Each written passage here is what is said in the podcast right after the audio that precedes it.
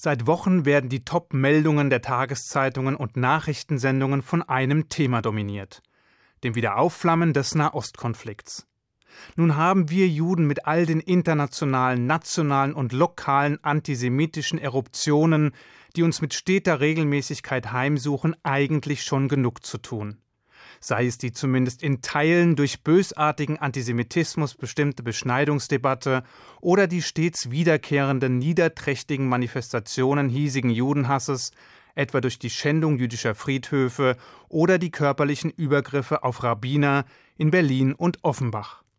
Sei es der kaltblütige Mord an jüdischen Schulkindern in Toulouse im Jahr 2012 oder der jüngste Anschlag in einem jüdischen Museum in Brüssel im Mai dieses Jahres, dem vier Menschen zum Opfer fielen. Obwohl es sich dabei nur um einige ausgewählte Beispiele handelt, vermögen sie doch einen Eindruck davon zu vermitteln, welchen Gefahren jüdisches Leben im Jahr 2014 ausgesetzt ist. Und als ob diese Bedrohungen durch rechte, linke und muslimische Antisemiten nicht schon genug wären, erleben wir alle Jahre wieder eine schlagartige Zunahme anti-israelischer und antijüdischer Ausfälle, nämlich immer dann, wenn der Nahostkonflikt eskaliert. Es ist, um es mit den Worten unserer christlichen Mitstreiter zu sagen, so sicher wie das Amen in der Kirche. Sobald der Dauerkonflikt zwischen Israel und den Palästinensern oder genauer der Terrororganisation Hamas eskaliert, stürzen sich die hiesigen Medien mit einer irritierenden Obsession darauf. Doch nicht nur die Medien scheinen von dieser Krise regelmäßig wie elektrisiert, bei keiner anderen Konfrontation treibt es so viele Demonstranten auf die Straße wie bei dem Aufwallen des Nahostkonflikts. Und bei keiner anderen Auseinandersetzung wird der Schuldige so schnell ausgemacht, so hart attackiert und so drastisch geschmäht wie der Staat Israel, sobald dieser militärisch agiert.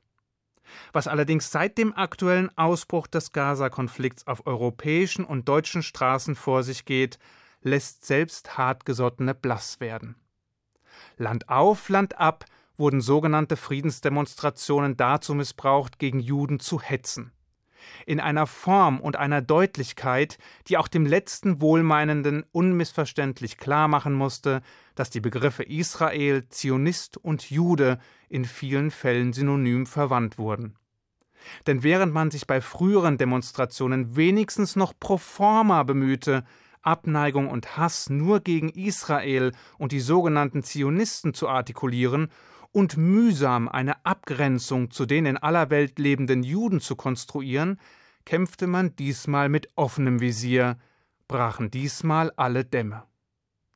Zwar gab es hier und da sicher gute Absichten gab es bestimmt auch aufrichtige Demonstranten, die für Frieden in der Region auf die Straße gingen und die Stimme erhoben, um dem Sterben Unschuldiger ein Ende zu bereiten.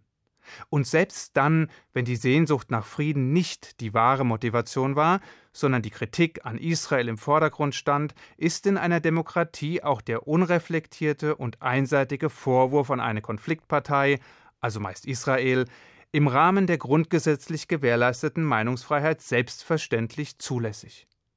Die oft undifferenzierte und maßregelnde Kritik an Israel mag uns zwar schmerzen, sie ist aber nicht unbedingt und automatisch als antisemitisch einzustufen und muss in einem demokratischen Rechtsstaat nun einmal hingenommen werden. Doch das, was wir in diesen Wochen im Rahmen von Pro-Gaza, Anti-Israel oder sogenannten Friedensdemonstrationen erleben mussten, war weit entfernt von Äußerungen, die noch von dem Grundrecht der Meinungsfreiheit hätten gedeckt werden können. Es war schauderhaft und verstörend. Die meist arabisch und türkischstämmigen Demonstranten sahen sich in ihrer Aversion gegen Israel und Juden in vielen Fällen von Links- und Rechtsextremen flankiert. Zahlreiche Demonstranten in den unterschiedlichsten deutschen Städten waren von abgrundtiefem Judenhass getrieben und scheuten auch vor gewalttätigen Übergriffen nicht zurück. Volksverhetzende Parolen wie Hamas, Hamas, Juden ins Gas, Vernichtungsaufrufe gegen Israel, judenfeindliche Transparente und antijüdische Hetze begleiteten fast jede Demonstration in den letzten Wochen. Ein paar Beispiele gefällig? Bitteschön. In Frankfurt am Main standen etwa 2500 Demonstranten 50 Polizisten gegenüber, die dem aufgebrachten und aggressiven Mob, der durch anti-israelische und anti-jüdische Hetze aufgefallen war, schließlich zur Deeskalation das Mikrofon eines Einsatzfahrzeugs zur Verfügung stellten, woraufhin dieses zur Verbreitung von Hetzparolen missbraucht wurde. Zuvor war die Lage bereits eskaliert und die Polizeibeamten waren mit Steinen und Flaschen attackiert worden. Eine Synagoge wurde außerdem mit antijüdischen Sprüchen beschmiert. In Kassel musste die jüdische Gemeinde aus Angst um die Sicherheit der Kinder den Religionsunterricht absagen, da ein Demonstrationszug von 2000 Personen in unmittelbarer Nähe der Synagoge startete und die angeblich hehren Absichten der Veranstalter bereits entlarvt wurden, wenn man sich nur die antijüdischen Einträge auf der begleitenden Internetseite angeschaut hatte. Auch dort hatten die personell unterrepräsentierten Sicherheitskräfte große Mühe, die wegen einer Gruppe von 90 Pro-Israel-Demonstranten aufgebrachte und aggressive antisemitische Meute von körperlichen Übergriffen abzuhalten so blieb es bei massiven verbalen Beschimpfungen, Schmähungen und Bedrohungen. In Göttingen spielten sich regelrechte Jagdszenen ab, als die Teilnehmer einer Pro-Gaza-Demo auf eine kleine Gruppe von Menschen traf, die ihre Solidarität mit Israel ausdrücken wollten. Nachdem die Israel-Freunde als Kindermörder und Judenschweine beschimpft worden waren, durchbrachen Gaza-Demonstranten die Polizeikette und attackierten die friedliche Gruppe mit Faustschlägen und Fußtritten. Als diese versuchten, der Gewalteskalation zu entkommen, verfolgten die Gaza-Demonstranten sie quer durch die Fußgängerzone. In Bremen wurde während eines spontanen Protestes von 150 Personen ein Fotograf der Tageszeitung Taz attackiert. Bei dem Versuch, sich schützend vor ihn zu stellen, wurde ein Passant niedergeschlagen und so schwer verletzt, dass er mehrere Tage auf der Intensivstation verbringen musste. Aus der Menge waren Rufe wie Scheißjuden zu hören. In Essen wurden 14 Personen festgenommen, die verdächtigt wurden, einen Anschlag auf die alte Synagoge geplant zu haben. In Berlin eskalierte eine pro-palästinensische Kundgebung. Nachdem man dort zunächst mit dem Hitlergruß und den Rufen Jude, Jude, feiges Schwein, komm heraus und kämpf allein auf sich aufmerksam gemacht hatte, drohte die Lage gänzlich außer Kontrolle zu geraten, nachdem der aufgestachelte Mob einen Mann mit Kippa und dessen Frau erblickte, die demzufolge also jüdisch sein mussten. Einige Demonstranten durchbrachen die zum Schutz des Ehepaars gebildete Menschenkette der Polizei und versuchten das Ehepaar mit Rufen wie Scheiß Juden, wir kriegen euch oder wir bringen euch um zu attackieren. Schließlich gelang es den Polizeibeamten, das jüdische Paar in Sicherheit zu bringen. Auch ein Angriff auf drei Fotografen einer Presseagentur konnte von der Polizei nur mit Mühe verhindert werden und nur wenige Tage später wurde einem jungen Juden unter Beschimpfungen die Brille von der Nase geschlagen und beschädigt. Er floh in eine nahegelegene Synagoge.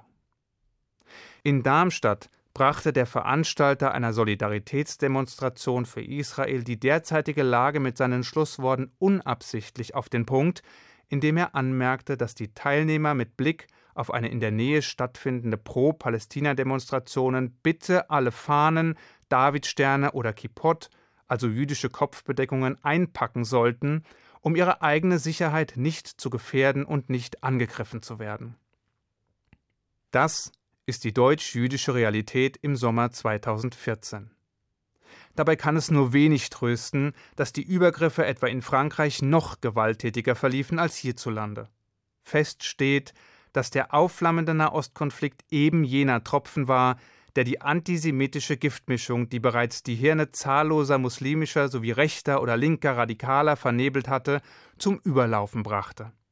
Und obwohl inzwischen neben der Bundeskanzlerin und dem Bundespräsidenten auch zahlreiche weitere Politiker klar gegen die judenfeindlichen Ausfälle Stellung bezogen haben, und obwohl dies ein unmissverständliches Zeichen zum Widerstand gegen Antisemiten und zugunsten der jüdischen Gemeinschaft in Deutschland ist, bleiben doch erhebliche Zweifel über die Reichweite und die Durchschlagskraft solcher Erklärungen.